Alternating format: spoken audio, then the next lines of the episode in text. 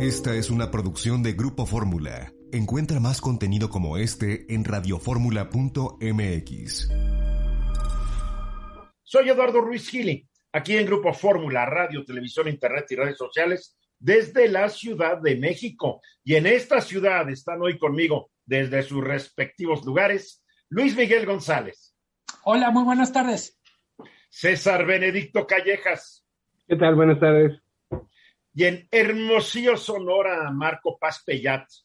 Muy buenas tardes. Bien, a la materia. Ayer en este programa me referí al reprobable comunicado emitido por un grupo de senadores morenistas que intentan emular a dictadores del siglo pasado como Stalin, Hitler, Franco, Pinochet, Mao y Pol Pot. Claro, podría pasar por los generalotes argentinos y muchos otros que encarcelaron o asesinaron a quien se atreviera a criticarlos o se les opusiera abierto o clandestinamente, acusándolos de ser traidores del pueblo y de la patria.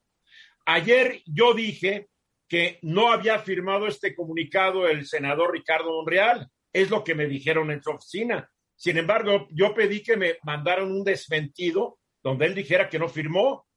Pues nunca llegó el desmentido, entonces no sabemos si firmó o no el señor Monreal. Ahora bien, los del, los del PAN también nos dejaron ver que lo que menos les interesa es legislar o proponer estrategias que contribuyan a resolver los problemas que el gobierno del presidente Andrés Manuel López Obrador no ha sabido, podido o querido enfrentar. ¿Qué es lo que hicieron ayer nuestros senadores panistas? Pues interrumpir la sesión que estaba programada para exigir que se debatiera el tema de la casa en donde vivió José Ramón López Beltrán en Houston, Texas. Para armar su escándalo, los panistas colocaron al frente del salón sesiones una hermosa, una enorme maqueta pagada, claro está, con nuestros impuestos, de la ahora conocida Casa Gris, incluida la gran alberca que hay en ella. La vicecoordinadora de los senadores panistas, mi amiga Kenia López Rabadán, le dijo a la presidenta de la Cámara, la morenista Olga Sánchez Cordero, no traten de tapar el sol con un dedo. Hay una corrupción que lastima a los mexicanos, que violenta el Estado de Derecho. Urge que ese tema se aborde en el Senado de la República. Diecinueve días y el Senado ha estado callado. No pueden ocultar la verdad. Es que la familia del presidente tiene privilegios. Ustedes tienen su casa gris y no son capaces de abortar ese tema. Eso dijo Kenia. Los del PAN exigían que se discutiera el tema, a pesar de que la mayoría de los morenistas y sus aliados votaron en contra de ella y a favor de seguir con el orden del día antes aprobado. La actitud del PAN causó que los senadores dejaran de trabajar durante tres largas horas. Claro, las cobran, ¿eh? Las cobran aunque no hagan nada. Los panistas han concluido que López Beltrán es un corrupto con base solamente en una investigación realizada por mexicanos contra la corrupción. Al hacerlo, actúan igualito que el gobierno de la 4T, que ha decidido perseguir a Ricardo Anaya y a Jorge Luis Lavalle en base a una acusación hecha por Emilio Lozoya. Olvidan que en un Estado de Derecho todos somos inocentes mientras no se demuestre lo contrario. ¿Realmente creen los senadores del PAN que el tema que más lastima a los mexicanos es el de la casa gris? ¿No creen que hay cosas que nos importan más, como son la seguridad o la falta de la misma, el aumento de precios, la pobreza alimentaria, la crisis educativa porque muchos niños y jóvenes ya no pudieron regresar a la escuela, los miles de huérfanos, cientos de miles de huérfanos que han dejado la pandemia y la guerra contra el narco, las enfermedades y muertes por falta de medicamentos, y pésimo acceso a los servicios de salud, las secuelas de la pandemia por el COVID largo y su impacto en el mercado laboral y los servicios médicos, los riesgos que entraña para la estabilidad de la economía y los efectos que tendrá en nuestra vida personal una posible crisis de final de sexenio, los salarios exiguos y muchos otros más asuntos, ¿realmente creen que la Casa Gris es más importante que todo esto? con senadores como los de la actual legislatura y también de las legislaturas pasadas, no debe sorprendernos que nuestros representantes populares sean más rechazados que los policías municipales. Otro día comentaré sobre los del PRI, los del PES, los del PT, del Verde y los ahora llamados independientes. Pero la verdad es que da pena ver en qué pierden su tiempo nuestros legisladores. Unos nos quieren quemar en leña verde y otros dicen que la Casa Gris es más importante que más de medio millón de huérfanos. En fin, es mi opinión. Luis Miguel. A ver, creo que está siendo muy duro con los senadores del PAN. Eh, y voy a argumentar. Creo que se puede perfectamente dedicar un grupo de trabajo a cerrar ese capítulo. Tienes mucha razón. La información presentada por Mexicanos contra la Corrupción es un indicio al que se tiene que reforzar con pruebas más contundentes, pero el capítulo no puede quedar abierto. Eh, creo, y en eso sí coincido contigo, que además de ver la casa gris, tenemos que ver un montón de otros asuntos para no ir más lejos, la crisis de seguridad de Colima, lo que está pasando con el aguacate en Michoacán. Creo que el tiempo les da para las dos cosas y que en buena medida nos pasa como con muchos temas, buscamos el espectáculo y con frecuencia el espectáculo no necesariamente sustantivo o sustancioso. Es lo que ayer ocurrió, fue un espectáculo vulgar y burdo. Porque mira, yo creo que hay foros y hay lugares donde, a ver, si creen que es culpable López Beltrán, que acudan ante las instancias estadounidenses, porque en Estados Unidos hay una ley o varias leyes que prohíben que empresas de ese país cometan actos de corrupción dentro y fuera de Estados Unidos. La investigación la tiene que llevar a cabo también en Estados Unidos a ver, no hay otras instancias, debatir por debatir en el Senado, donde los del PAN van a echar rayos centellas. Los de Morena va a ser la defensa ultranza. ¿Qué ganamos los mexicanos con eso? No veo que ganemos mucho, porque para empezar la gente no ve las sesiones del Senado de la República. Yo creo que están armando un espectáculo para que después los comentemos aquí, digamos, sí, ya haremos partido y esto y aquello. La verdad es que yo lo vi y dije, no merecemos esto. Pero en fin, cuestión de enfoques. Eh, mi queridísimo Marco. Yo creo que el problema es que las cámaras se están convirtiendo en un espacio de estridencia política nada más, de ganar foros, de ganar medios de comunicación, pero no están resolviendo los problemas nacionales, ni están actuando con responsabilidad para procesar las diferencias.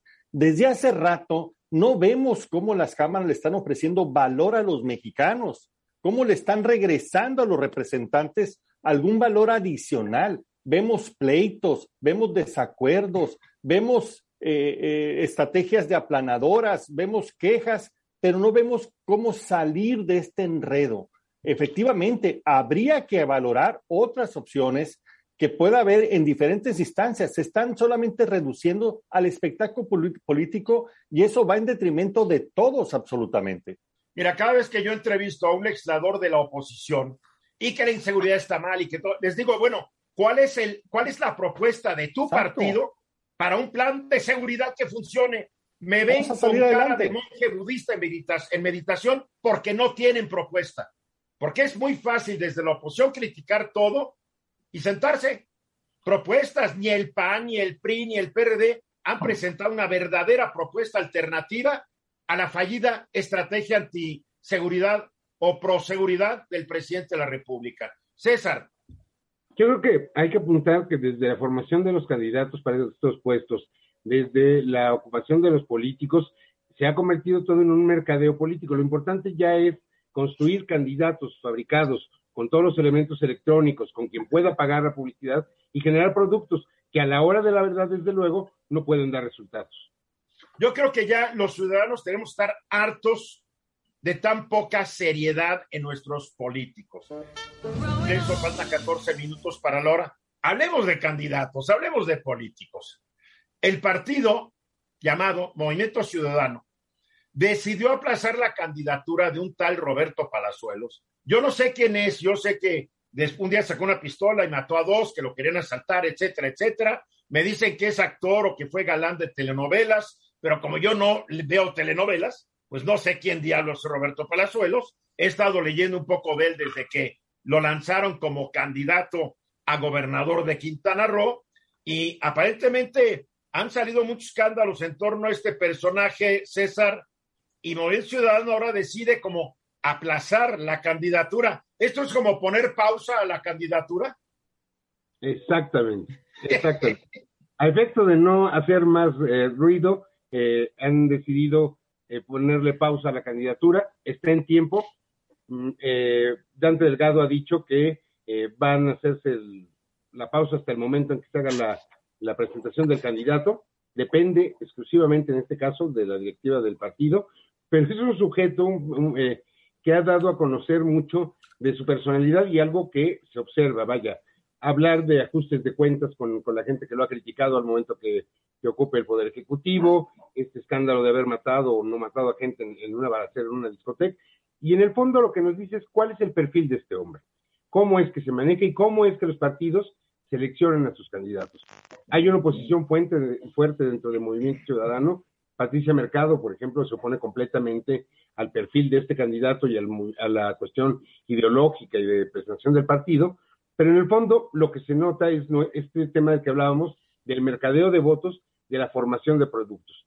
Por ejemplo, luchadores como el Tinieblas, el Blue Demon, que aspiraron a candidaturas, Paquita la del Barrio, que daba recetas de la mollera de los niños, eh, Carlos Villagrán Kiko, que quiso ser candidato para Querétaro, el Pato Zambrano, que es un similar bueno, sí es un símil de, Roberto Palazuelos. Y Jesús Rodríguez, Dios mío. Jesús Rodríguez, que puede ser una gran teatrera y una mala este, legisladora y pues, no pudo ser este, embajador. En fin, todo esto que nos permite afirmar que los partidos juegan con la, eh, con la poca creencia que tienen en la capacidad de discernir del votante. Es una forma ofensiva de jugar con, con, el, con el elector, es una manera de vender producto más allá, sin ideología, sobre todo sin preparación. Y creo que aquí hay algo que, que notamos poco. La política es un servicio público y no se puede contratar a alguien que no presta un buen servicio. Y entonces tenemos legisladores que pierden el tiempo, que hacen el cuento, y del diamante negro, como se apoda este señor, pasa a convertirse en el príncipe naranja. Y todos tenemos que cargar con este tipo de juegos que lejos de dar un mensaje político, de dar una impresión de buen servicio, lo que tenemos es esta decadencia franca del servicio público de la política en, el país. ¿Cómo se va a resolver? Yo personalmente creo que Dante Delgado no va a, este, a dejar fuera a su candidato, no se va a echar para atrás en el último minuto. Y esto deja mucho que, que pensar porque no sabemos si ya pagó la candidatura y hay que cumplirle, no sabemos a qué interés se responde, no sabemos, en fin, cuál es el objetivo final. Por último, el gran intento del príncipe naranja es contratar un servicio eh, para convertir su mala imagen dentro de las redes. Es decir, lejos de intentar una salida política, lo que está haciendo es contratar a alguien que le cambie el maquillaje y que del príncipe naranja pues pueda quedar el príncipe guapo o el chico inteligente o cualquier cosa que se haga vendible. A una pregunta, si yo fuera de Movimiento Ciudadano en Quintana Roo, me sentiría insultado después de años de militancia que pongan como candidato a gobernador a alguien que aún este año militaba dentro del PRI, como es Roberto Palazuelos. Digo, a ver, Luis Miguel. Creo que César plantea el tema desde el deber ser. Creo que valdría la pena asomarnos a este tema desde la óptica de lo tristísima que es la realidad. Roberto Palazuelos, como está, tiene entre 13 y 16% de intención de voto. Eh, es una barbaridad considerando lo bárbaro del personaje. Es, no solo es lo que dijo César, de repente se nos aparece en algunos comerciales, literalmente, y perdón la expresión, como padrote, con dos o tres muchachas de cada lado, anunciando una casa de apuestas. Es, es un personaje grotesco pero arranca la campaña o la precampaña con entre 13 y 16 puntos de intención de voto. o sea, que, hay, hay, una población en Quintana Roo que está totalmente desencantada con la clase política actual y sin saber quién es este, automáticamente lo quiere apoyar. O, que incluso con lo poco que sabe se siente atraído o identificado.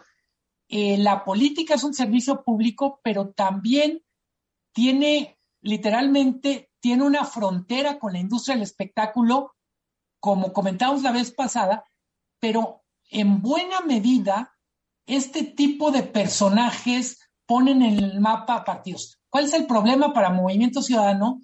Es que en otros lados ya es gobierno, en muchos lados se presenta como la alternativa a los partidos tradicionales. Entonces, no es un partido marginal.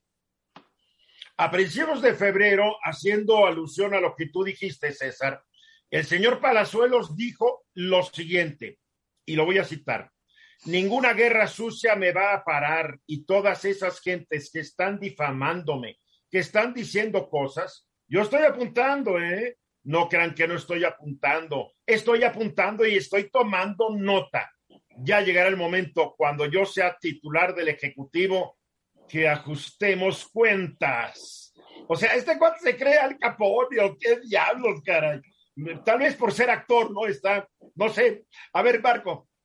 Yo, yo, creo que este tipo de personajes surgen ante la gran decepción que tiene el electorado por las ofertas actuales de las eh, de los candidatos que ofrecen los, los, partidos tradicionales.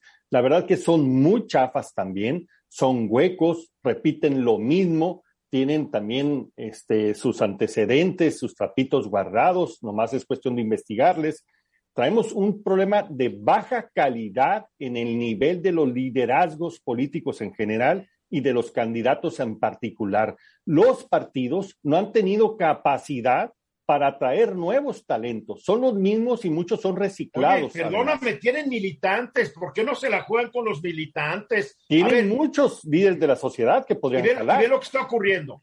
Morena lanzó a Lili Telles para el Senado. Lili Telles se fue de Morena, se fue al PAN y es el azote de Morena. Exacto. la cantante Susana Harp la lanzó Morena para el Senado de la República y ahora no acepta la decisión de Morena de haber lanzado otra persona para ser candidato a gobernador de Oaxaca. El problema con estas personas es que no traen lealtad al partido. Sienten que le hacen el favor a tal partido y que cuando ganan, el partido les debe a ellos y ellos no le deben nada al partido. Es muy curioso el fenómeno. Mucho espectáculo y poca sustancia, ¿no? Claro, César, yo creo que lo que pasa es que este tema de la relación entre espectáculo y política que viene desde Roma y que siempre ha sido así, tiene un límite. Y ese límite es la funcionalidad. A los partidos no les está resultando tener payasos como el señor este karateca, este Adame, que hace su show y todo eso. Y al final ¿No te acuerdas, Adame, cuando estaba repartiendo votos y le decía, yo no voy a votar por ti, les mentaba la madre? Sí, mentaba Y entonces... Hasta que el otro día le pegó una mujer y demostró que como karateca no pasó de cinta blanca. Y al final del día, este límite entre espectáculo y política ajusta cuentas y tienen que pagarse e, esas facturas que son lamentables en el caso de la política nacional. Bueno, sí, Luis Miguel. De manera muy breve, todo esto en un estado que vive la crisis más profunda de su, de su jovencísima historia. El sector turismo no termina de reactivarse, tiene un asunto de seguridad pública mayúsculo, y alguien piensa que ese señor puede resolver algo de eso. Imagínate si él va a poder con el problema de pederastia y prostitución infantil que existe en Quintana Roo, si los que ahorita están con experiencia no han podido, querido o sabido. Para concluir, César. Yo creo que debe haber un límite entre esta teoría del espectáculo y la efectividad del servicio político. De lo contrario, Pero los que debemos poner los límites somos nosotros, los, votantes. Es el momento de, Estás abriendo la aquí de regreso, obviamente, obviamente, el guacamole se vendió en cantidades industriales en Estados Unidos el día del Super Bowl el domingo pasado. El problema es que ahora Estados Unidos dijo ya no va a entrar más guacamole, más, más aguacate para hacer guacamole en Estados Unidos porque un ataque contra un inspector del Departamento de Agricultura de Estados Unidos. Eh, Estados Unidos envía a estos inspectores para que verifiquen la calidad y que los aguacates mexicanos no estén afectados por alguna plaga, algún bicho que después llegue a Estados Unidos y afecte la producción aguacatera de ellos. Entonces Estados Unidos dice, si no pueden garantizar la seguridad de mis inspectores, pues hasta que no se resuelva el problema no entran aguacates, porque no puede haber inspectores. El presidente, como es su costumbre, dijo que pues que no era problema del narco, era problema de los conservadores y de los neoliberales. Pero la verdad es que son la delincuencia organizada los que están haciendo esto. Tal vez sean delincuentes conservadores o neoliberales. Eso sería bueno investigar. tal vez haya delincuentes de la 4T, no lo sabemos, no, sí lo sabemos también. A ver, Luis Miguel, ¿cómo está este asunto y en qué va a quedar? El, el tema es muy relevante en un contexto en el que estamos hablando de reactivación económica, de la necesidad de buscar motores, en un contexto en donde estamos hablando de lo complicada que está la relación con Estados Unidos, el, aguacate creo que sintetiza muchos de estos temas. Eh, la economía para funcionar requiere que funcionen muchas cosas. El COVID nos enseñó que requerimos que el sistema de salud funcione. Estos recordatorios, el del aguacate o los llamados a los ciudadanos para que no visiten algún lugar por problemas de violencia, nos recuerdan hasta qué punto la actividad económica depende de que los temas de seguridad estén resueltos. Sí. Eh, el aguacate no es la única actividad de Michoacán, pero sí es una de las más importantes. Solo para hacernos una idea, en febrero estaba proyectado que, Michoacán iba a exportar 350 millones de dólares en, mercancía de aguacates. El, no poder garantizar la, seguridad de los inspectores como dices, para el presidente es el pretexto para hablar de cómo los estadounidenses van a bloquear productos mexicanos con cualquier pretexto, pero para cualquiera que haya seguido el tema, es una oportunidad de recordar cuánto tiempo lleva el crimen organizado literalmente asolando a los productores agroalimentarios de Michoacán. No solo es el aguacate, son las berries, es esta normalidad aberrante donde un grupo criminal le cobra a una persona por sembrar, le cobra a otra persona por mover la mercancía, cobra derecho de piso y derecho de paso. En buena medida, insisto, podemos enmarcarla en un contexto de dificultades crecientes en la relación con Estados Unidos, nos van a buscar cualquier cosa para sacarnos tarjeta amarilla. Pero del otro lado, también es una oportunidad para reflexionar sobre problemas no resueltos. La seguridad no está resuelta en Michoacán, no está resuelta en los sitios turísticos y Ahora que la agenda necesaria tiene que ver con reactivación económica, con recuperación, pues resulta que no solo tenemos el problema del COVID, de los semiconductores, de los contenedores, sino seguimos teniendo el tema de la violencia. Nos va a costar sangre, sudor y lágrimas recuperar la economía si la seguridad no se resuelve. Ya tenemos para dar unos datos. La exportación de aguacate de enero a noviembre del año pasado, comparado con el año anterior, creció casi 12% a 2.800 millones de dólares. El pimiento, que no fuera a pensar, creció 5.4% a 1.400 millones de dólares. Las fresas creció la exportación 28% a 650 millones de dólares. México es un muy buen exportador de productos agropecuarios. Pero así como la fresa, el aguacate y el pimiento, todos están enfrentando terribles problemas. En Michoacán, los taladores de pinos que actúan también con absoluta impunidad, talan pinos para que se plante aguacate. Fíjate, lo que está causando, tarde o temprano, serios problemas de erosión. O sea, el aguacate casi está resultando como el petróleo una maldición en vez de una, una bendición para el país. Sí, Marco.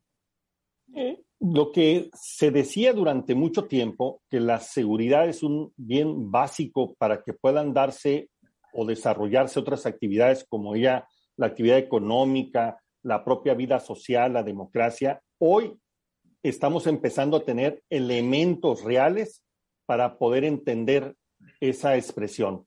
La seguridad está desbordada y está empezando a afectar en forma importante diferentes actividades. Vemos las actividades económicas, en el caso de las agrícolas, este tema del limón, ¿no? Por ejemplo, vemos también cómo afecta el turismo porque es continua las llamadas del gobierno estadounidense a no visitar ciertas ciudades o estados del país por problemas de seguridad. Y la seguridad sigue creciendo. ¿La seguridad o la inseguridad? Perdón, la inseguridad sigue creciendo, aunque nos den algunos datos que están, digamos, ciertamente acotados para mostrar resultados, pero la realidad ahí están. Las encuestas del INEGI sobre percepción de inseguridad hablan de una creciente percepción de los ciudadanos mexicanos. No estamos resolviendo el problema y ya está afectando muchas otras actividades. César. Creo que lo más grave es la normalización de esta situación de manera tal que contamos ya con los costos de la delincuencia como parte de los costos de la producción que se transfieren al consumidor. Es decir, dentro de nuestra propia idea de producción, estamos metiendo el elemento que sabemos que no va a cesar, que no tenemos quien lo pare, y lo incluimos como parte de, los fenómenos del costo. Evidentemente es una reacción natural de los norteamericanos, porque todos queremos obtener ventajas este, económicas, y desde luego estamos ayudándoles a que las obtengan. Después empieza a haber una campaña en Europa y en Estados Unidos, no sé quién la está promoviendo, donde dicen que el aguacate es pésimo para el medio ambiente. Y dicen, cada aguacate puede requerir hasta 320 litros de agua para crecer. Además, un paquete de dos aguacates tiene una huella de carbón de casi 850 gramos. Entonces, ahora están diciendo que el aguacate va en contra del medio ambiente. ¿Y por qué? Porque se está dando en monocultivo la misma cosecha de árboles de aguacate año tras año, lo cual degrada la fertilidad del suelo y repercute en medio ambiente y biodiversidad. Y esto es delincuencia organizada, que, insisto, no sabemos si son delincuentes conservadores o neoliberales o de la 4T. Luis Miguel. Creo que el otro tema que a mí me deja muy mal sabor de boca, solo hasta que Estados Unidos prohibió la entrada de aguacate, el gobernador entrante decidió que era necesario tener una estrategia de seguridad en las zonas afectadas. Llevábamos semanas escuchando, meses, años, cómo el crimen organizado cobra a los productores. llevamos de repente noticias de mataron a alguien, secuestraron o levantaron a alguien y no pasaba nada. Pero resulta que una llamada amenazante, un inspector pone en marcha un mecanismo de seguridad que tendría que haber aparecido para proteger a los ciudadanos y no necesariamente para restablecer la normalidad de las exportaciones. O sea, porque pareciera que la entrada del ejército, Guardia Nacional, etcétera, es para proteger al, al, crimen organizado que controla a los productores de aguacate. Absolutamente. Digo, es la idea que yo dije, ¿a quién están defendiendo? Porque los pobres productores en algunas zonas han creado sus autodefensas y se lian a balazos contra el cártel Jalisco, contra el que esté ahí tratando de arrebatarles su subsistencia. Y el gobernador tan tranquilo, como tú dices, ya no sé ni cómo se llama. Ramírez Bedoya. Ramírez Bedoya. Pues Bedoyita como que ya está tal vez despertando o tal vez sea nada más un, un estiramiento que se dé antes de seguir roncando, no sabemos. No, pero es, es que sí creo que no podemos esperar hasta que Estados Unidos nos regaña para empezar a trabajar. Bueno, como para investigar criminales siempre nos llega de Estados Unidos el pitazo, ¿no? Mensajes. Y de regreso exactamente 16 minutos después de la hora. Recuerdo yo y mi productora sabe, seguramente allá Francisca Rapi lo recuerda, y ella ahorita me va a recordar ¿En qué año se me ocurrió llegar un día con una PC y la puse en un estudio de fórmula que hacíamos nada más radio a conectarlo, pedir que me llamara, me mandara una línea telefónica para conectar el módem y empezar a conectarme al internet con una PC y un módem que chiflaba, que hacía ruiditos. ¿De qué año fue, Francine? A finales del 93. Muy bien. Y, es, y entonces el programa empezamos a estar casi eh, informándonos al momento de lo que estaba ocurriendo, las cosas. Claro, el Internet no era lo que hoy es, pero había sitios de noticias y ahí uno entraba y, no era muy gráfico, eran letritas, pero ahí empezamos. Y cuando se acaba el programa, pues me llevaba yo el, me llevaba el tablero para que nadie usara mi compu. Y, pero ya, ya 93, estamos hablando hace 29 años, eh, estaba viendo un documental de cómo surgió el iPhone en 2007. Y es una epopeya y una hazaña haber logrado que en una pantalla reconociera lo que le estábamos diciendo. La recomiendo, está en YouTube. Cuando tenga el título, lo voy a difundir. Vale la pena. Steve Jobs no creía en el proyecto al principio. ¿Cómo ha cambiado el mundo desde que empezaron las computadoras personales? La primera que yo compré fue en 1985 a la fecha. ¿Y cómo está México ahora, mi querido Marco, en lo que al Internet, el uso de gadgets y todo eso se refiere. Fíjate, Eduardo, que tienen mucha razón. En pocos años hemos visto un cambio trascendental a lo largo y a lo ancho de la historia de la humanidad. Todo, todo, absolutamente todo ha sido impactado y todo se movió. Cuando esto lo decíamos hace 20 años, 25 años, nadie nos creía, dijeron, era una locura. No es cierto, esa cosa de Internet y esas cosas tecnológicas van a ser marginales. Pues no, ya son hoy en día parte central de nuestra vida. En, México, por ejemplo, sigue creciendo el número de internautas, pese a que no hay ningún tipo de política pública que lo impulse, una red gratuita, algo que facilite la necesidad y lo interesante que es estar en Internet, nos obliga a los mexicanos a estar ahí. Según un estudio que anualmente saca We Are Social y Hot Tweets, que son líderes en, en, este monitoreo, que es el informe mundial sobre digital 2022, hablan que en México ya tres cuartas partes de los mexicanos estamos participando en Internet. La mala noticia es que la otra cuarta parte está muy lejos de poderse conectar porque están en lugares remotos y totalmente aislados. Ahí sí esa brecha digital les va a convertir en una brecha de vida bastante interesante e importante. La otra es la penetración de la telefonía celular. Ya llegamos a ciento, casi 120 millones en febrero de este año. Estamos hablando de casi el 92% de la población total. Otra parte importante es que somos muy participantes de las redes sociales y las redes sociales están volviendo en la nueva el nuevo escenario, la nueva arena pública donde se debate, se decide, se confronta. Ya hay 102 millones de mexicanos, el 78% de ellos este, participando.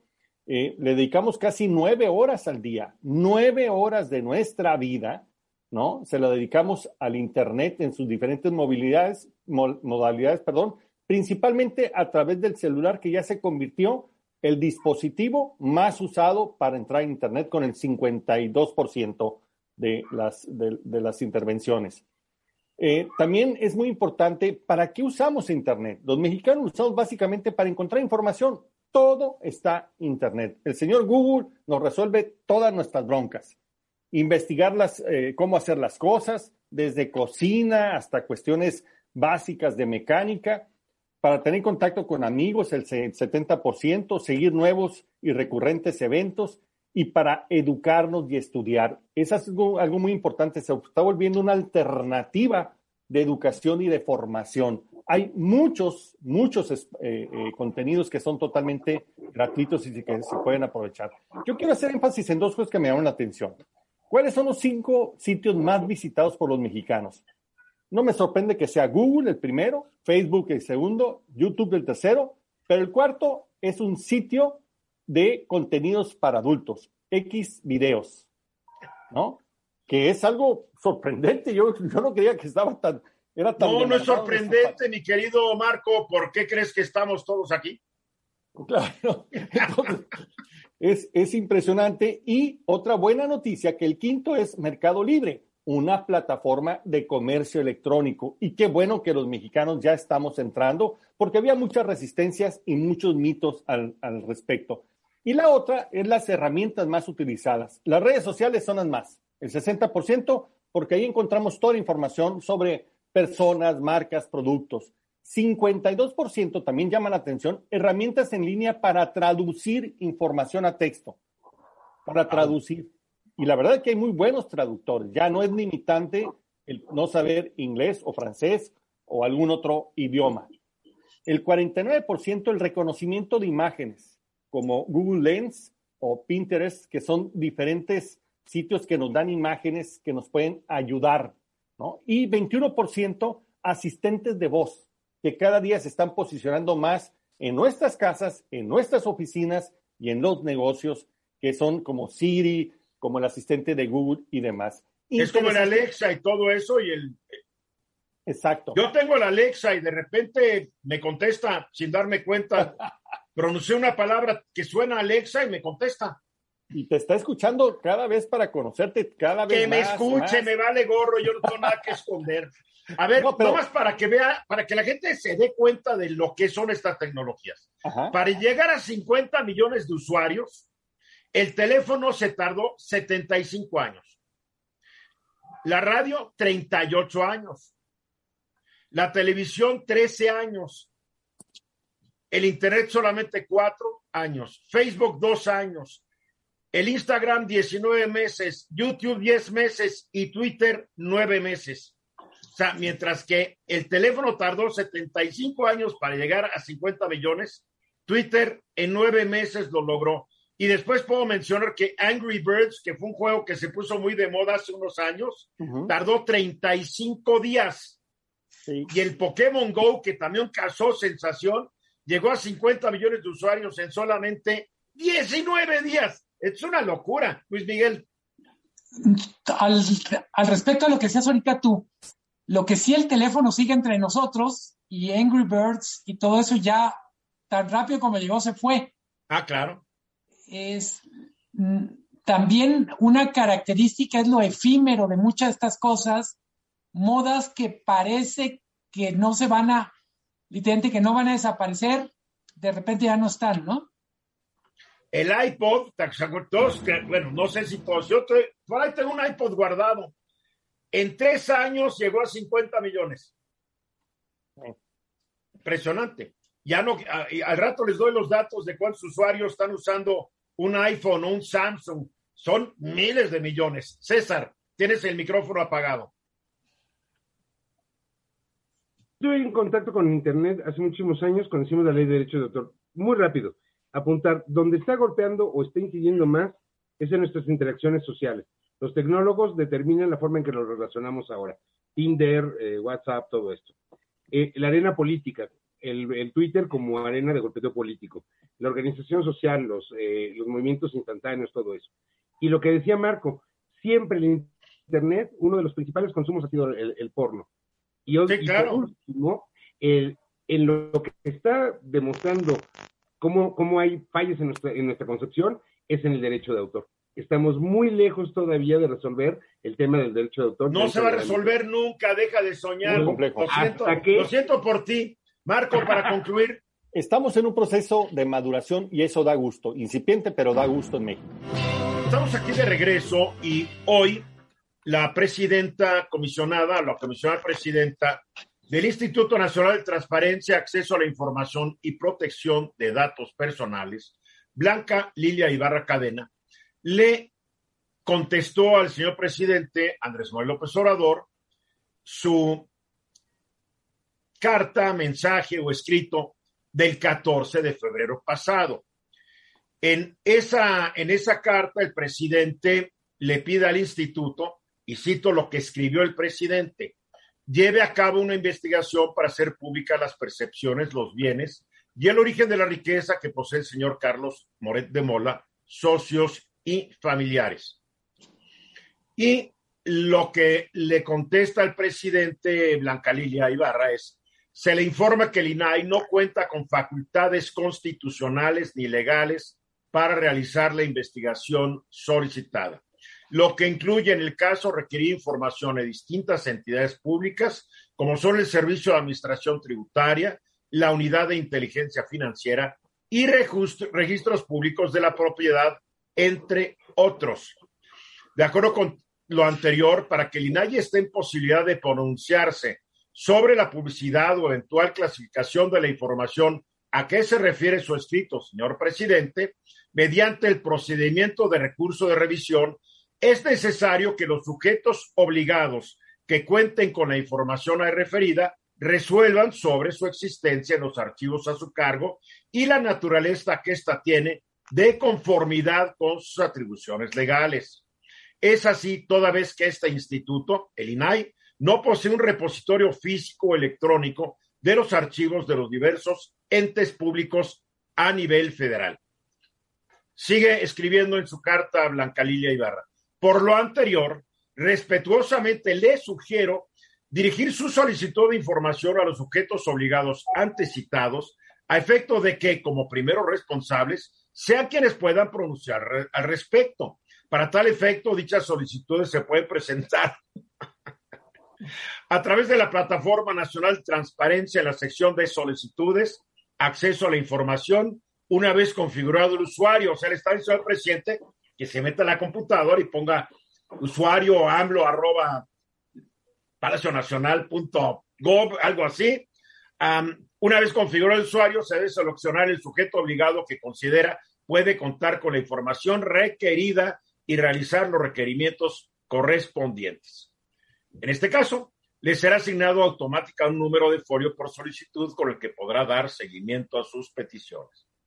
En tal virtud, se reitera que en caso de que las respuestas otorgadas no satisfagan su pretensión, es posible presentar un recurso de revisión ante este instituto para el caso de los sujetos obligados federales, a fin de que se analice caso por caso sobre la procedencia de las respuestas brindadas. Entonces, le va explicando esta carta al presidente de, de que no se puede dar esa información nomás porque sí. Por el artículo sexto de la Constitución dice que la información que se refiere a la vida privada y los datos personales será protegida en los términos y con las excepciones que fijen las leyes. El artículo 16 dice, toda persona tiene derecho a la protección de sus datos personales, al acceso, rectificación y cancelación de los mismos, así como a manifestar su oposición a los términos que fije la ley, la cual establecerá los supuestos de excepción a los principios que rijan el tratamiento de datos por razones de seguridad nacional, disposiciones de orden pública, seguridad y salud públicas o para proteger los derechos de terceros. o sea que casi le están diciendo usted que los datos mejor pídaselos directamente al señor Loret, que se los dé, ¿no? Eh, le dan, pues es una, una clase de derecho, del, una clase de lo que es el derecho a la protección de datos personales, sin otro particular, le extiendo un cordial saludo y le aseguro mi más distinguida consideración. Atentamente, Blanca Lilia Ibarra Cadena. Sí, Luis Miguel. La primera cosa, desde que empezó este tema, que uno se pregunta es, ¿dónde está el equipo del presidente? Eh, aprendemos mucho en esta discusión y en la respuesta del INAI de Blanca Lilia Ibarra, porque la carta tiene mucho de pedagogía pero francamente uno piensa, ¿por qué exponen al presidente de esta manera, hablando de uso eficiente del tiempo que decías en el primer bloque, senadores, es, el presidente podría haberse ahorrado tres días y dedicado a otros temas más importantes, a resolver problemas más, más reales, creo que es fundamental para la democracia, para el tipo de trabajo que hacen muchísima gente. Pienso periodistas, pero también pienso activistas sociales, opositores políticos, que sus datos personales estén protegidos. Por un momento, imaginemos no los datos financieros, sino los datos de salud. El derecho a que la información esté protegida es relevante por una cuestión de equilibrio de los ciudadanos frente al Estado. El Estado es infinitamente más poderoso. Literalmente con este dedo te pueden hacer trizas. Claro, yo recuerdo cómo el gobierno, antes de que esté el INAI, antes del 2000, no nos hagamos guajes, eh, varios gobernantes a diferentes niveles arrancaban grandes persecuciones contra sus enemigos, consiguiendo los datos del SAT, del registro público de la propiedad, y vámonos. A ver, tú preguntaste quién es. Pues hay una consejera jurídica del presidente que se llama María Estela Ríos González, que es una, es una licenciada en Derecho de la UNAM, eh, y, y, no, es una, no es una improvisada, porque fue la consejera jurídica de servicios legales del Distrito Federal cuando el jefe de gobierno fue Andrés Manuel López Obrador y se quedó cuando Alejandro Encina sustituyó al presidente. O sea, yo creo que ahí está ella, pero eh, nada más está. No sé si le hagan mucho caso. Absolutamente. ¿No? pues así está la carta. No, hay sorpresas, porque todos sabíamos que, que, que la solicitó el presidente. Eh, la, el propósito de solicitudes para después otra vez decir, ya ven, el INAI no sirve para nada, porque la mayoría de la gente no sabe que el INAI está para proteger, como tú lo acabas de decir, Luis Miguel, nuestros datos. No está para entregarlos a cualquiera que se le ocurra. En este caso, al que se le ocurre es al presidente. Es como si yo dijera, yo voy a pedir los datos de los hermanos del presidente. Pues tampoco me los van a dar. Sí, hay, hay un tema, Eduardo, para mucha gente que escucha por primera vez el nombre del INAI como institución, el INAI ha estado muy activo, por ejemplo, para proteger de los abusos de los despachos de cobranza o mercadotecnia. Cuando de repente las empresas compraban bases de datos para literalmente el domingo a las seis de la mañana ofrecerte la última tarjeta, el último producto de telefonía, el INAI es el que intervino para poner órdenes. ¿Cómo alguien puede tener tus datos y dónde los consiguió? Esto es delito. Recuerda el presente, como ha dicho, el INAI no nos dijo cuánto ganaron los que vendieron Banamex a, Seri, a, Seri, a, a Ceribank. No nos dijo el INAI. Es que no era chamba del INAI. El presidente ha dicho, no nos ha dicho esto el INAI. No es chamba del INAI. El presidente le atribuye facultades al INAI, que puede ser por ignorancia o puede ser por pues mala leche, eh, le atribuye atribuciones al INAI que no, que no las tiene, pero los seguidores del presidente le van a creer a él. Y él lo sabe. Y esto es un juego político y, y lo entiendo. Yo creo que el INAI debería ser más agresivo en, en, en, difundir lo que realmente puede y lo que no puede hacer. O no puede estar sentaditos eh, recibiendo una serie de andanadas y que lo estén presentando como algo que no son. El INAI no es, oye, ni el SAT le puede dar los datos fiscales de nadie al presidente. No puede. Tiene que haber una justificación, por ejemplo, de seguridad pública, seguridad nacional, pero además el que el presidente lo conozca, esa información en su calidad de presidente, no le da derecho a difundirlo, mucho menos a utilizarlo como parte de una campaña para hacer pomada a alguien que ya le cayó mal. Sí, a, quien quiera. César. Muy breve. Yo creo que esto parte de la interpretación del imaginario del presidente. El poder, el presidente de la República, la presidencia de la República, el titular del Ejecutivo no tiene derecho de réplica. No es un trato igual entre ciudadanos. Entonces no contesta. Tiene que informar lo que el ciudadano pregunta. Segundo, dibuja el imaginario de las atribuciones que le quiere dar a su gobierno y con eso construye su discurso político. Al final, chocamos con la realidad. Muy bien, ¿cuánto nos queda, producer? Diez segundos. Bueno, hay, hay después listo que quieras, Marco, pero en, el corte, porque vamos a los anuncios. Ahora, saludo a Alejandra Ruiz Sánchez. ¿Cómo estás, Alejandra? Muy bien, muy bien. Buenas tardes a todos. Muy bien. Saluden a Alejandra, por supuesto. Buenas tardes.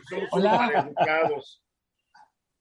Sí, sí, tenemos que saludar. Uno entra calladita, respetando el espacio. Buenas tardes. A ver, Alejandra, tú en otras ocasiones has dado consejos de cómo elegir la mejor escuela para tus hijos. Ahora, el problema se complica en, esta, en estos tiempos pandémicos. ¿Cómo elegir una escuela para tus hijos en la era de la pandemia? se complica, ¿no? Sí se complica, porque lo que antes tenía mucho valor para ti, hoy ya no lo tiene. Antes a lo mejor, mira, antes a lo mejor ibas por em, instalaciones, que tuvieran, wow, instalaciones increíbles y demás, ya no es tan importante hoy. Eh, ibas por un, un nivel académico eh, bicultural, etcétera, pero no tenía nada de contención emocional, pues tampoco ya no es tan, tan importante, ¿no? Entonces, sí han cambiado, sí han cambiado todas estas líneas que hemos visto a partir de la pandemia de lo que queremos para nuestros hijos. Y creo que una de las cosas que es, es bien importante saber es que los papás, lo primero que te dicen es, quiero que esté en un colegio donde sea feliz si aprende o no aprende, sabemos que si está feliz, porque lo hemos escuchado y lo sabemos, si está bien, si se siente contenido, siente un espacio seguro, va a aprender.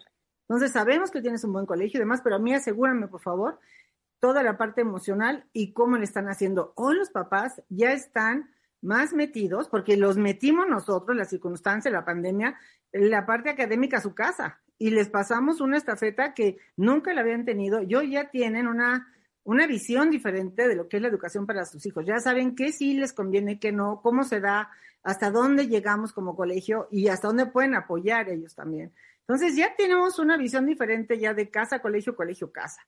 Y, y ya hoy te dicen, yo creo que de los cuatro elementos que hemos tenido a partir de una serie de, pues, ejercicios que hemos tenido con los papás, creemos que hay cuatro elementos muy importantes que te piden. Una educación socioemocional importantísima hoy más que nunca están viendo que sí hay eh, niños muy estresados, niños ansiosos, y fíjate, Eduardo, les platico, estamos regresando realmente hasta ahorita, en el segundo semestre, a un 90% de asistencias en, todos los colegios, básicamente. ¿eh?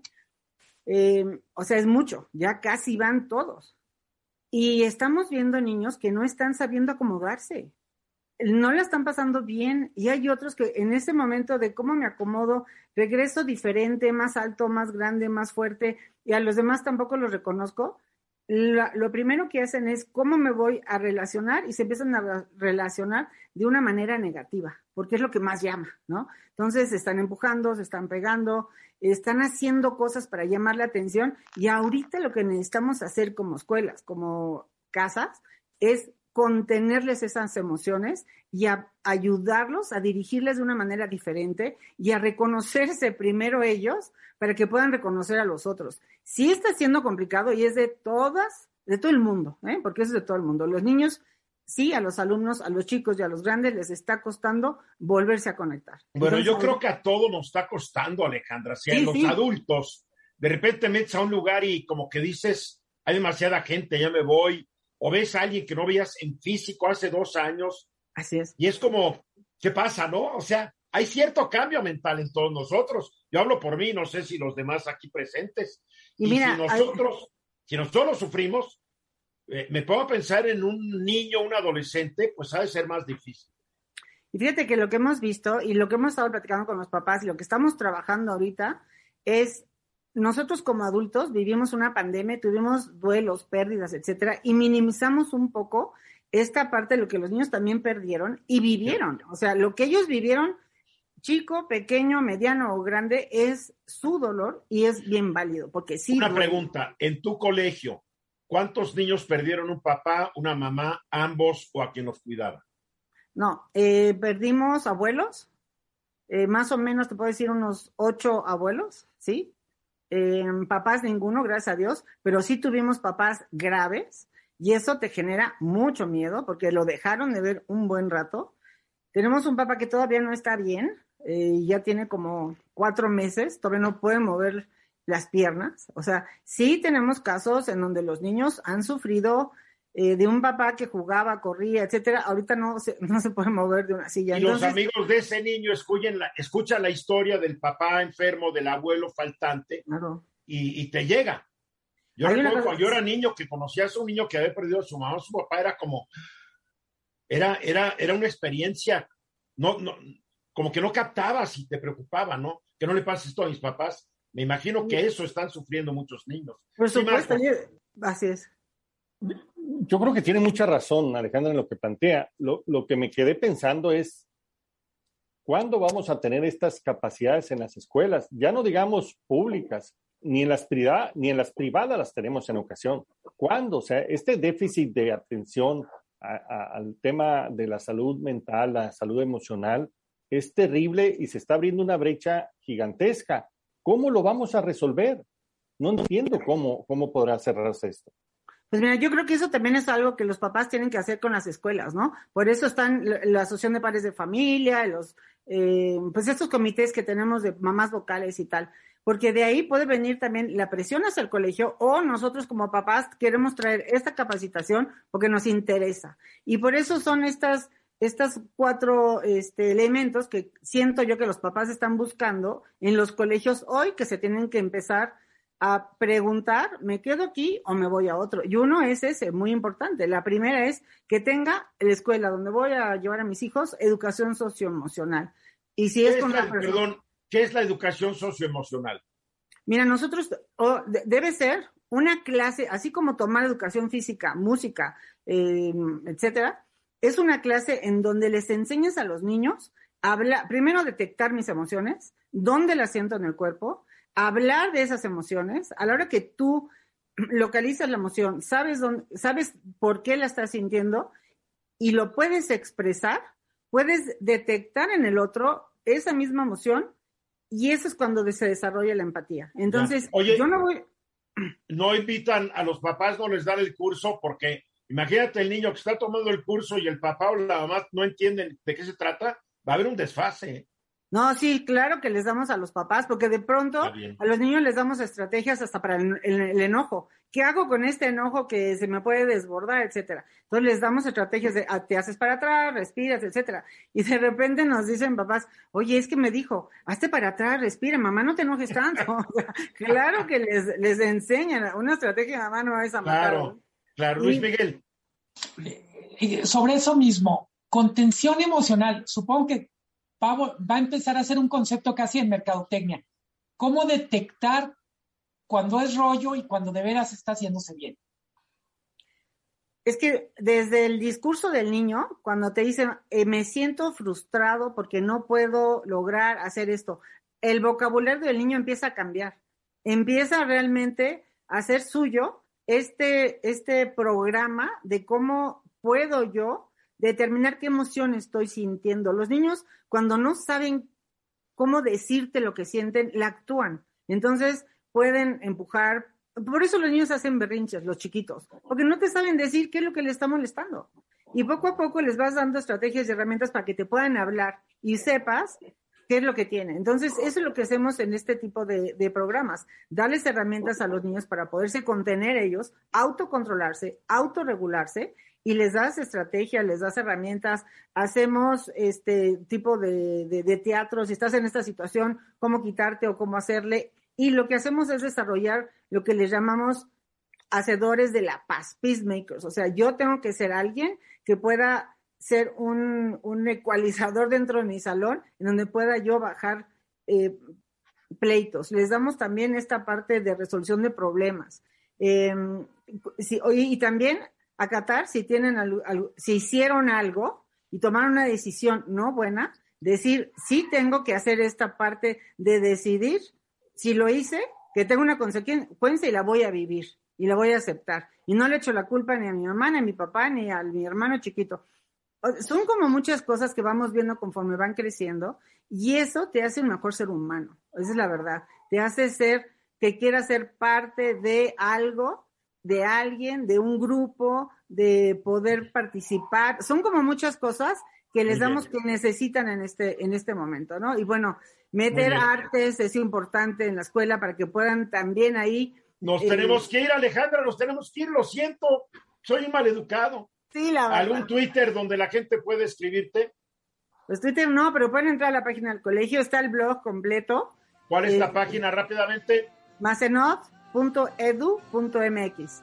Muy bien, Alejandra, César, Luis Miguel, gracias. gracias. Mañana 3.30 de regreso.